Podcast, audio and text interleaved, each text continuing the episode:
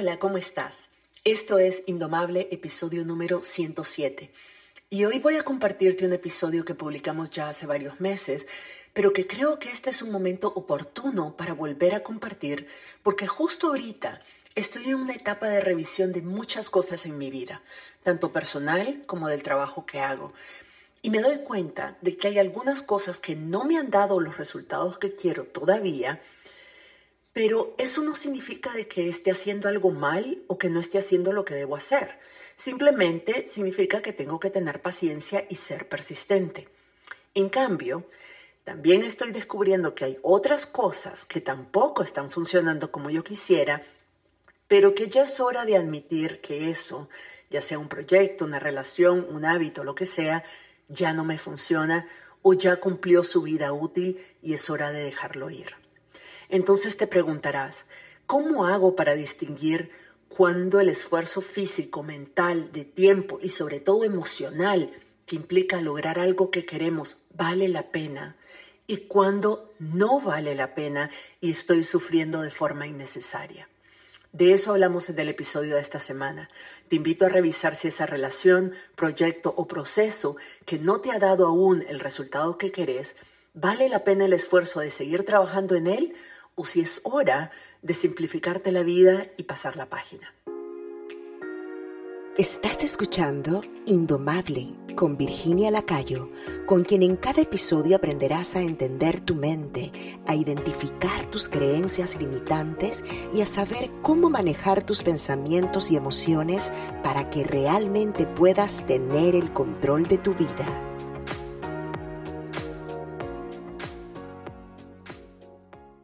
Las redes sociales y la psicología popular nos han hecho creer que las cosas que queremos en la vida deberían ser fáciles para nosotras, que no debería ser una lucha constante y que si algo o alguien nos genera emociones negativas, entonces son situaciones o personas tóxicas y debemos alejarnos inmediatamente de ellas. Con este episodio quiero cuestionar esa creencia. La mayoría de las cosas que implican crecimiento personal, que implican cuestionar tus creencias limitantes, asumir responsabilidad sobre tu bienestar y tus resultados, hacer algo que no has hecho antes o construir relaciones más equitativas y saludables, van a significar experimentar algunas emociones incómodas. No va a ser fácil, no siempre va a ser divertido. A veces va a implicar dejar ir beneficios, personas, situaciones y hasta cierto punto tu propio sentido de identidad. Por eso es que la mayor parte de las personas no lo hacen, porque no siempre es fácil ni cómodo crecer y hacer el esfuerzo que hay que hacer para lograr lo que realmente queremos en la vida. La adolescencia es un periodo de crecimiento exponencial y si te acordás bien, no es fácil, ni divertida, ni placentera. Por eso se llama adolescencia, porque viene de adolecer.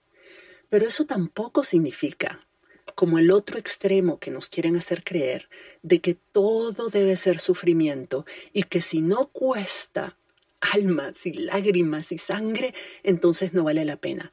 Eso tampoco es cierto. Ni el sufrimiento o la lucha constante significa que algo valga la pena. Y tampoco si las cosas son fáciles y placenteras significa de que son lo mejor para vos. Entonces, ¿cómo saber cuando un esfuerzo algo que realmente nos cuesta, vale la pena, valga la redundancia, la pena.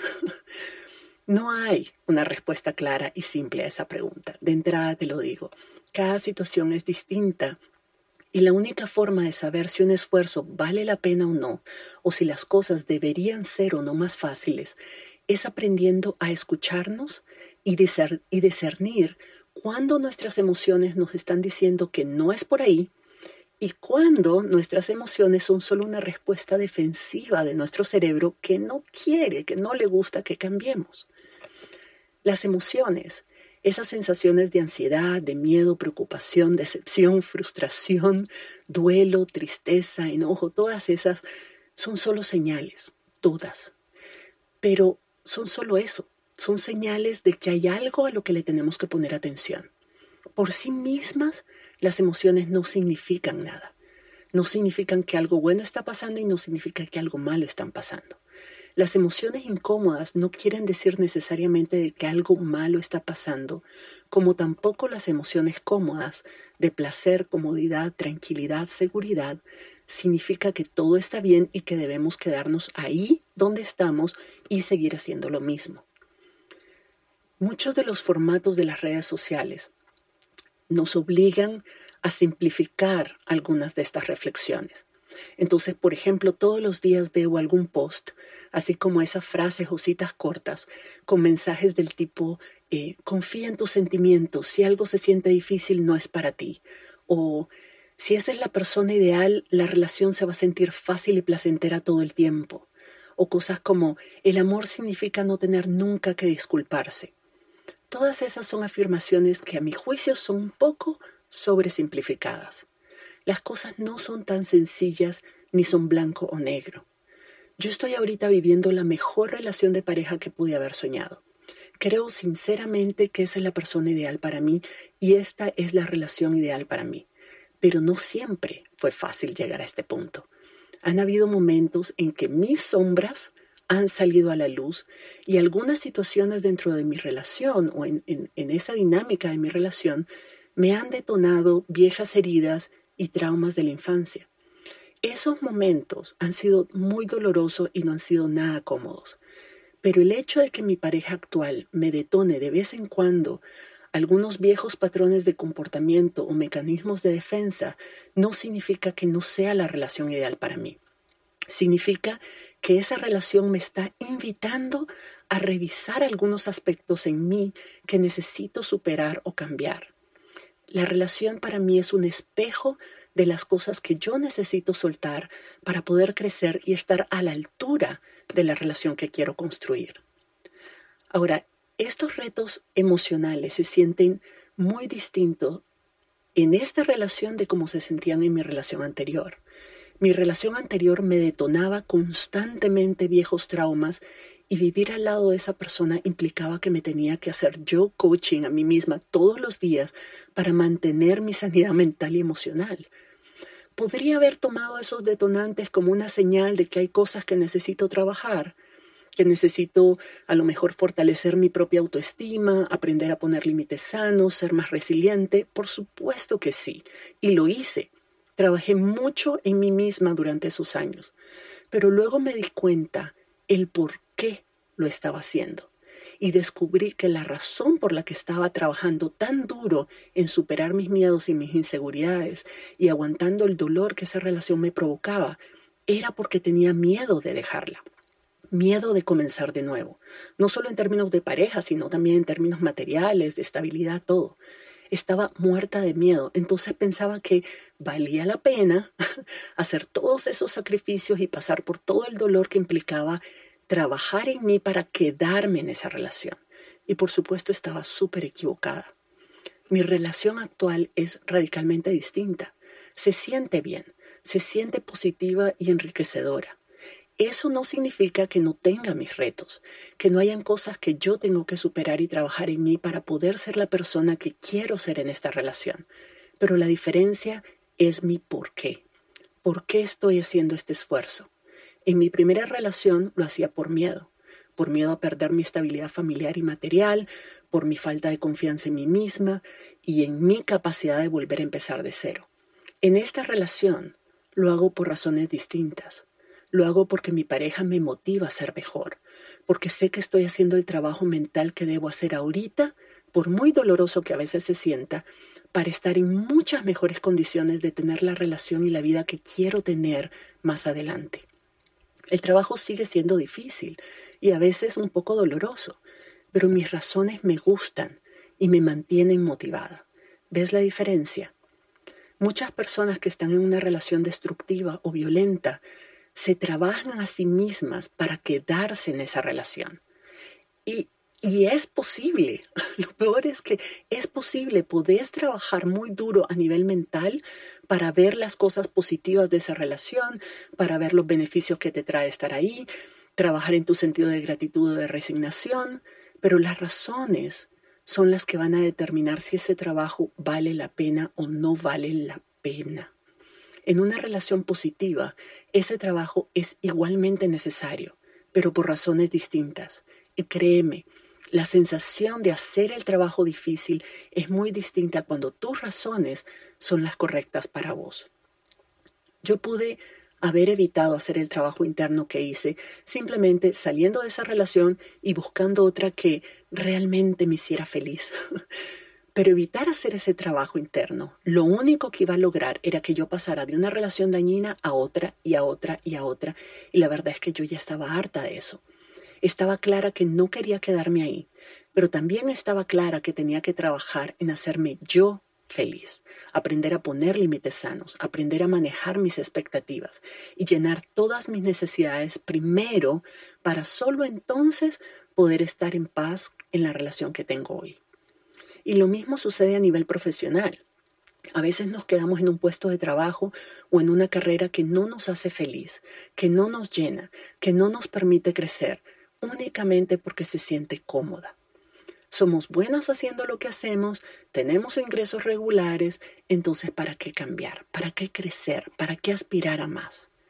Cuando yo dejé mi carrera como profesora universitaria y como consultora internacional para dedicarme al coaching, fue, fue, fue doloroso.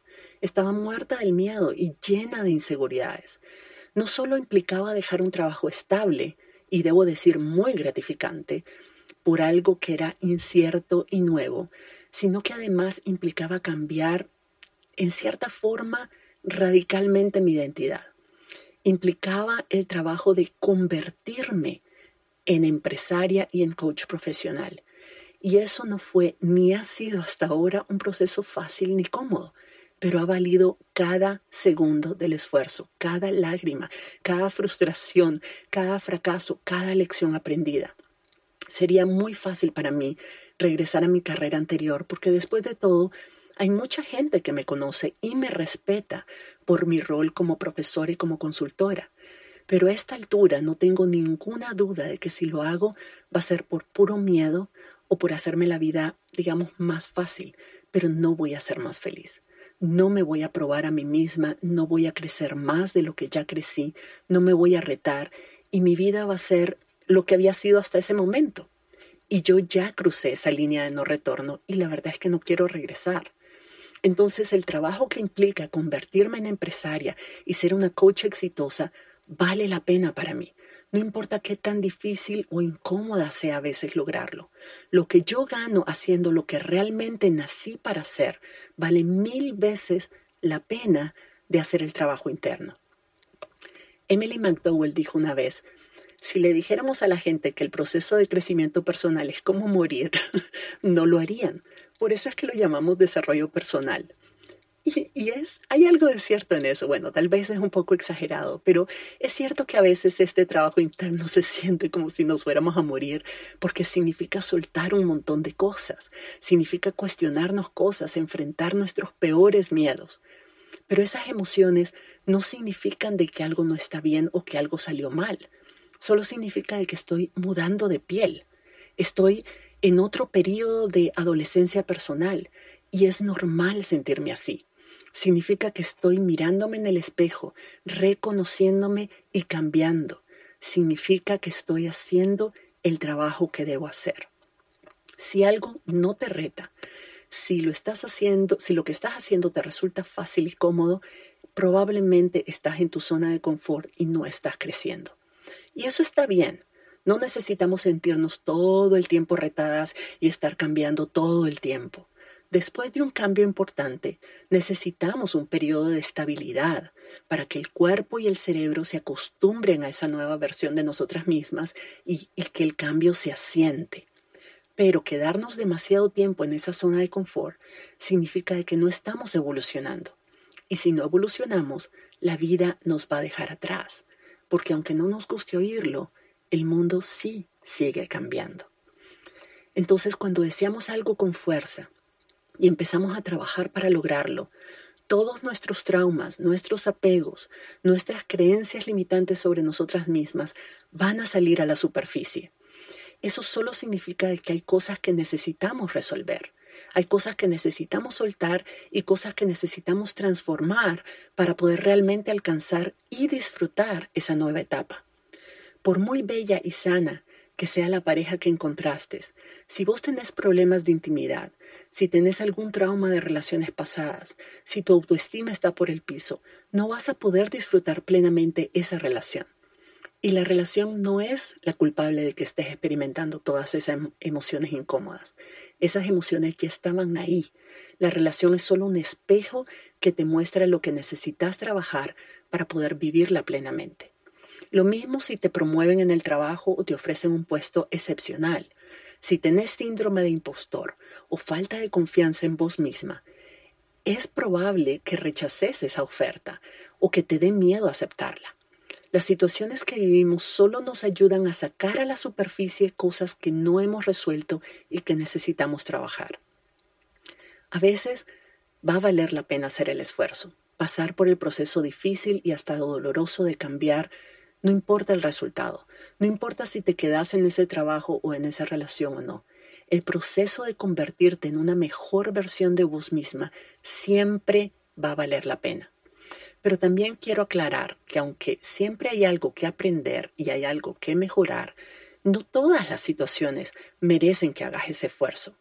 Como te decía, autoterapiarte para poder tolerar una relación violenta no es un esfuerzo ni un dolor que valga la pena. Vas a aprender a ser más autónoma y a, satisfacer tus propias em, eh, necesidades emocionales. Sí, pero las razones por las que estás haciendo ese esfuerzo en ese momento no valen la pena. Podés igual trabajar esas cosas que de todas maneras te van a servir toda tu vida una vez que hayas salido de esa relación. La razón por la que estás dispuesta a hacer el trabajo mental y emocional de cambiar es tan importante como el cambio mismo.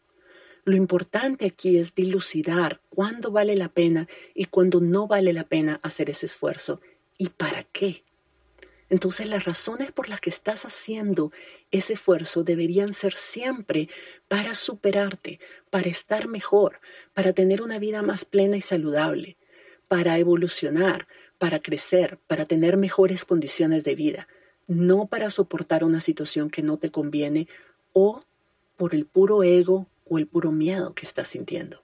Esas no son buenas razones y solo van a hacer que el proceso sea mucho más difícil y doloroso de lo que podría ser. Pero además, no son razones que generan motivación y te impulsan a la acción constante, entonces eventualmente vas a parar. Quiero remarcar aquí lo que dije al inicio.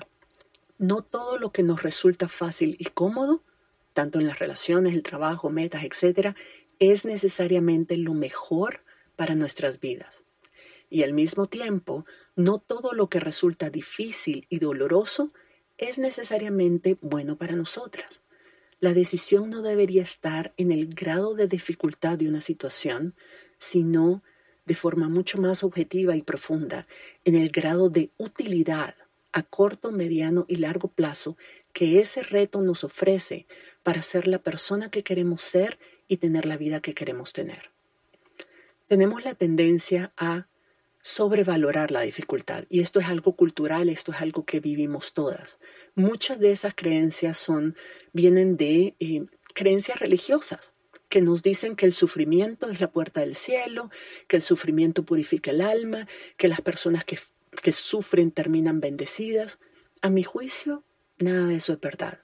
Hay muchas cosas, muchas cosas por las que sufrimos de manera totalmente innecesaria ese sufrimiento no nos hace mejor persona. Es más, cuando sufrimos por un periodo muy largo, sin ningún resultado, sin que eso nos lleve a ningún lado, podemos desarrollar algún tipo de trauma o en el mejor de los casos, amargarnos.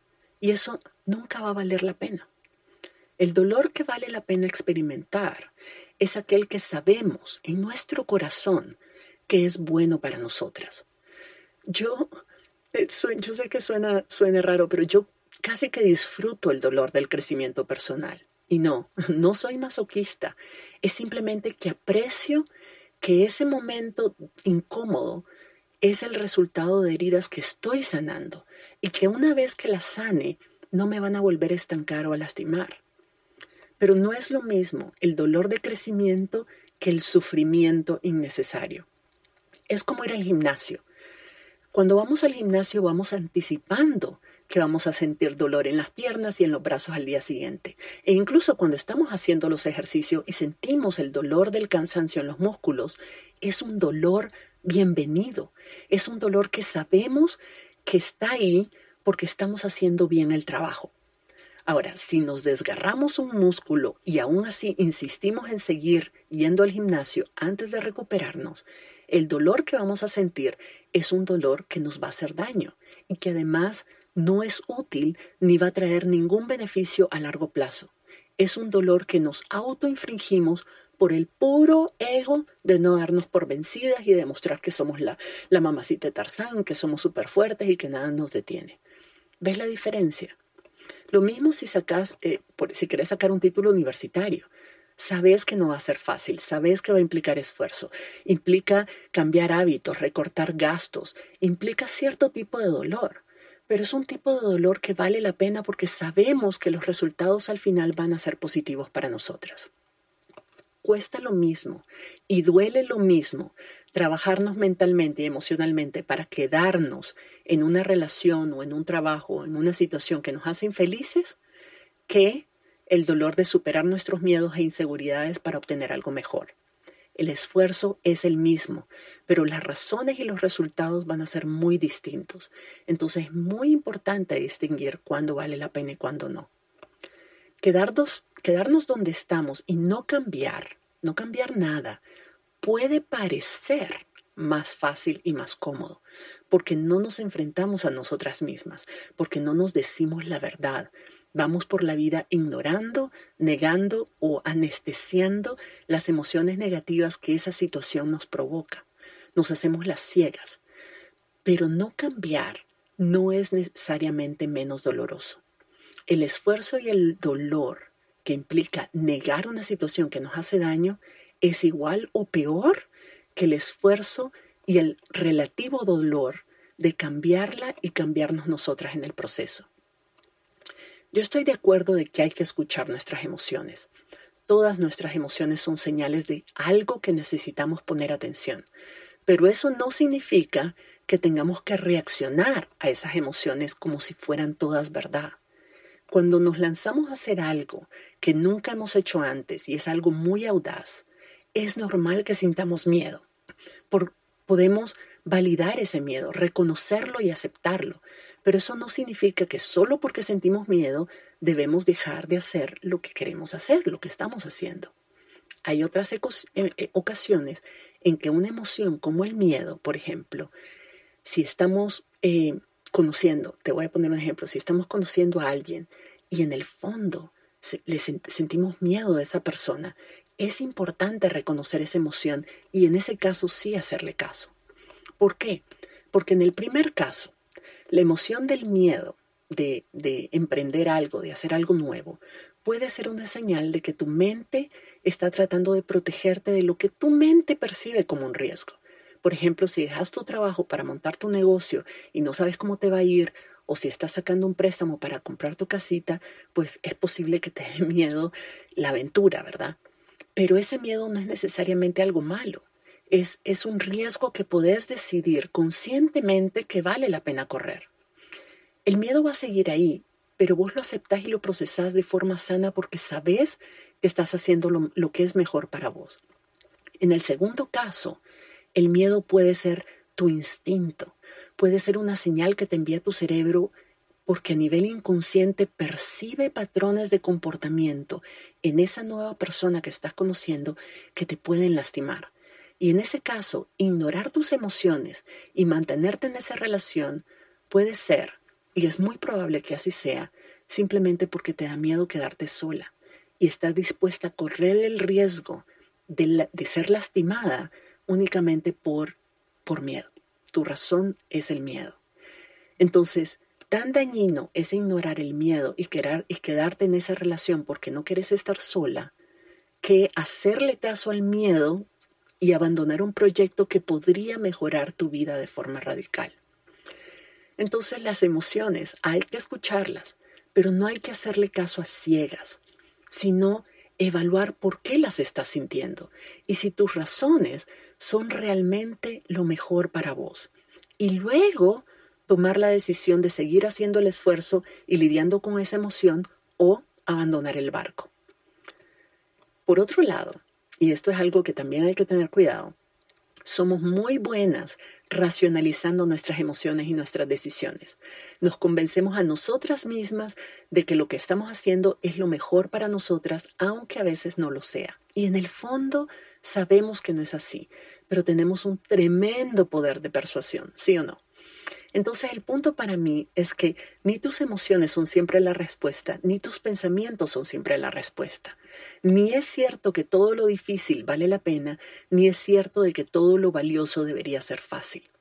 Es importante que aprendamos a discernir bien y aprendamos a confiar en nuestro juicio para decidir cuándo vale la pena y cuándo no vale la pena enfrentar esa dificultad.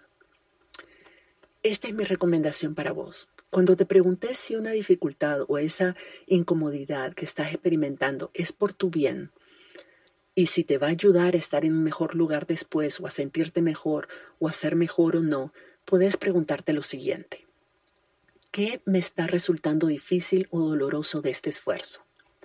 ¿Me estoy retando de una manera que está iluminando algo nuevo de mí o sobre mí que no me había dado cuenta, que no había entendido antes o que no había querido enfrentar? ¿Por qué estoy haciendo esto ahora? ¿Cuál es mi objetivo final? ¿Cómo se alinea ese objetivo con mis valores, con mis sueños, con mis principios? ¿Por qué creo que vale la pena para mí hacer este esfuerzo hoy? ¿Qué resultado voy a obtener a largo plazo? Y mis razones vienen de la inseguridad, del miedo, del ego, de la mentalidad de escasez o vienen de un deseo profundo que se siente alineado con la persona que quiero ser y con mis valores. Esta última pregunta es muy importante. Vale la pena revisar tu visión general de la vida y de vos misma para asegurarte de que no estás aguantando dolor o provocándote un sufrimiento innecesario solamente porque te sentís insegura o tenés miedo o es tu ego aferrándose a esa meta o a esa situación. Vamos a parar aquí hoy. Si te gustó este podcast, te agradecería que lo compartieras con otras personas. Y si quieres aplicar todo lo que yo te enseño en mi podcast a tu vida personal o profesional, regístrate en mi página en Substack. El link está disponible en todas mis redes sociales para que puedas ahí acceder a muchas más reflexiones, tips y herramientas que no comparto en otros sitios. Te espero por allá y nos escuchamos en la próxima. Si te gustó este episodio, puedes registrarte en el programa Indomable, la comunidad de desarrollo personal donde Virginia Lacayo te acompañará y te brindará herramientas que te ayudarán a transformar tu vida. Visita la página virginialacayo.com y regístrate para recibir contenido exclusivo.